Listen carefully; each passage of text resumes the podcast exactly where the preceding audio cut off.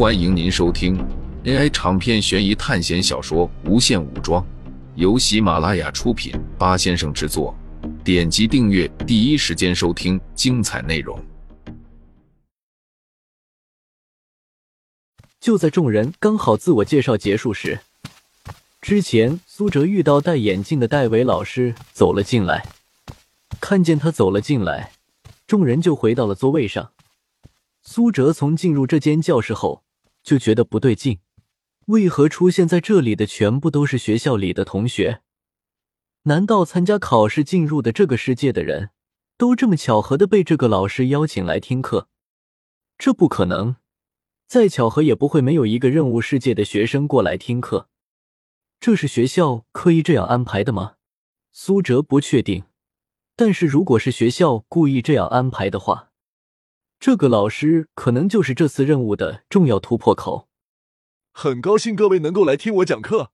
在讲课开始前，我想要知道你们是否相信这个世界上存在能够操控梦境的人？戴维老师看着众人说道。戴维老师的话让所有人一惊：怎么会不存在？我们进来这个盗梦空间，不就是有操控梦境的人吗？那个什么莱昂纳多演的主角科比。不就是？李阳正显摆的说着，可是说到一半，他就停了下来，而且脸色苍白，像吃了苍蝇一样难受。这位同学刚才说的话是什么意思？戴维老师奇怪的问道。他似乎并不明白李阳这些话表达的意思。他的意思是说，前几天看的科幻小说上，就有你讲的类似的东西。苏哲马上说道：“原来如此，其实这类型的科幻小说还挺多的。”戴维老师说道。之后，戴维老师就开始讲述一些梦境理论。苏哲转过头去看着李阳，刚才他突兀的行为明显是有问题。难道是手环给了他什么提示？那么是什么提示让他惊慌失措成这个样子？就在苏哲想要了解李阳收到了什么信息时，手环传来一道信息：主线任务二，帮助科比成功对费雪进行意念植入，任务成功五千点学分，一个 B 级综合测评。我去，五千点！叫做白爽的小胖子，圆球一样的身体直接从座位上蹦了起来。当苏哲读到科比和费雪时，他们两张面孔就被自动导入了苏哲脑海。同时，在手环上还有两个点，那么这两个点，一个代表科比，一个就是代表费雪了。五千点学分的主线任务，苏哲不禁想到了之前在咒月园里杀死神秘老头养的鬼小孩，也才三千点学分。他观察了两个点还离得很远，也就证明剧情还没进展到进入梦境的阶段。但是情况不容乐观。因为主线任务居然是要苏哲他们帮助科比完成意念植入这个任务，在电影中，这个意念植入不是成功了吗？哎，苏哲，你对这个任务有什么看法？孟凡奇靠近过来说道：“我们得搞一套进入梦境的那种装置。”苏哲说道：“维持这个电影运转的条件，其实是那一套装置。”他们每个人都会通过那个装置连接在一起，然后共同进入梦境。那我们去哪里搞那种装备啊？一点头绪都没有。孟凡奇说道。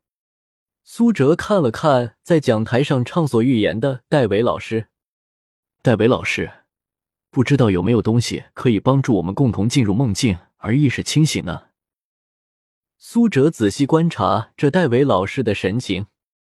他在听到苏哲这句话之后，明显有些迟疑，但是很快就说：“那种东西应该问科学家才对。那种装置需要多少钱？”苏哲很确定，眼前这个戴维老师知道造梦装置的事情。戴维老师收起了轻松的表情，神情凝重的看着苏哲等人：“你们究竟是谁？”苏哲看到戴维老师这样，马上冲上台。一拳打晕了他，然后从他的身上搜出了信号传感器。如果苏哲刚才慢一点，恐怕这个戴维老师就要把信息放出去了。其他的人看到苏哲的行为，有些吃惊，毕竟他们也才刚从主线任务中反应过来，然后就看到苏哲把老师打晕了。你这个智障，你在干什么？想要招来巡捕吗？李阳一脸的慌张看着苏哲，我怎么会遇到你这样的蠢货？他气得差点跳起来。苏哲并没有理会他，旁边的冷心也走了过来。虽然他不明白苏哲到底想要干嘛，但是他知道苏哲并不是那种鲁莽的人。孟凡奇，你去检查一下周围有没有摄像头或者监视器。苏哲对孟凡奇说道：“明白。”这里面最淡定的就是孟凡奇了，他从一开始就在注意周围的情况，随时做好了逃跑的准备。苏哲拿出绳子把戴维绑了起来。然后等着孟凡奇回来。教室里其他几个人都不知所措，有几人想要离开这里，都不准出去。苏哲用命的语气对所有人说道。可是总是有不听话的人，李阳根本就不听苏哲的话，大摇大摆的就要从教室里出去，然后他就被一脚踢飞，身体重重的撞在墙壁上。没有找到监视器和监听器。孟凡奇仔细搜查了一圈之后说道。苏哲松了一口气，泼了一盆水把戴维叫醒。啊！别杀我！戴维一醒来就在大喊大叫。苏哲拿出枪指着他说道：“别喊，不然直接崩了你。”不得不说，苏哲此时的表情真的非常冰冷。戴维被吓得根本不敢说话。好了，别害怕，我也不想用这样的方式。我还是希望咱们能够坐在一起好好谈谈的。苏哲收起枪，然后对着戴维说道：“我们需要一套能够进入梦境的装置。”苏哲不能百分之一百确定戴维是否知道造梦装置。但是值得赌博一下。我我不知道啊。戴维不知道是不是在装傻，就是装作一副不知道的样子。主线任务二随时都有可能开始，有可能下一秒科比就确定了费雪的行动路线，就开始行动了。而剧情里是发生在飞机上的，而自己现在连造梦装置都还没有获得，更别说还要从这个地方追踪到他们。苏哲刚才有想过主动去找科比等人，加入他们的团队，但是这个想法只是想过就放弃了。对方绝对不是什么糊涂虫，只要糊弄一下就会被骗过去。相反，他们是一群思维缜密、逻辑超人的一群行走在灰色地带的人，想要加入他们根本不行，只能在他们进入梦境之后，利用肉身已经沉睡时。再连接进他们的梦境，从而帮助他们。喂，你住手！那个叫做巩国豪的人厉声喝道，似乎是看不下去苏哲这样对待别人。其实苏哲什么也没有做，只是打晕了戴维，然后吓唬他而已。但是总有以为自己正义感爆棚的人，想要当主持公道的人。巩国豪说着，就要解开绑着戴维的绳子。住手！苏哲冷冷的说道。巩国豪丝毫也没有停手的意思。苏哲拿着手枪对着巩国豪说道：“你再这样，我就打死你！别在那里装什么大尾巴狼了，杀死同学是要扣一万学分的。”巩国豪鄙夷的说道，嘲讽着苏哲虚张声势。苏哲将手枪安上消音器，对着巩国豪的腿开了一枪。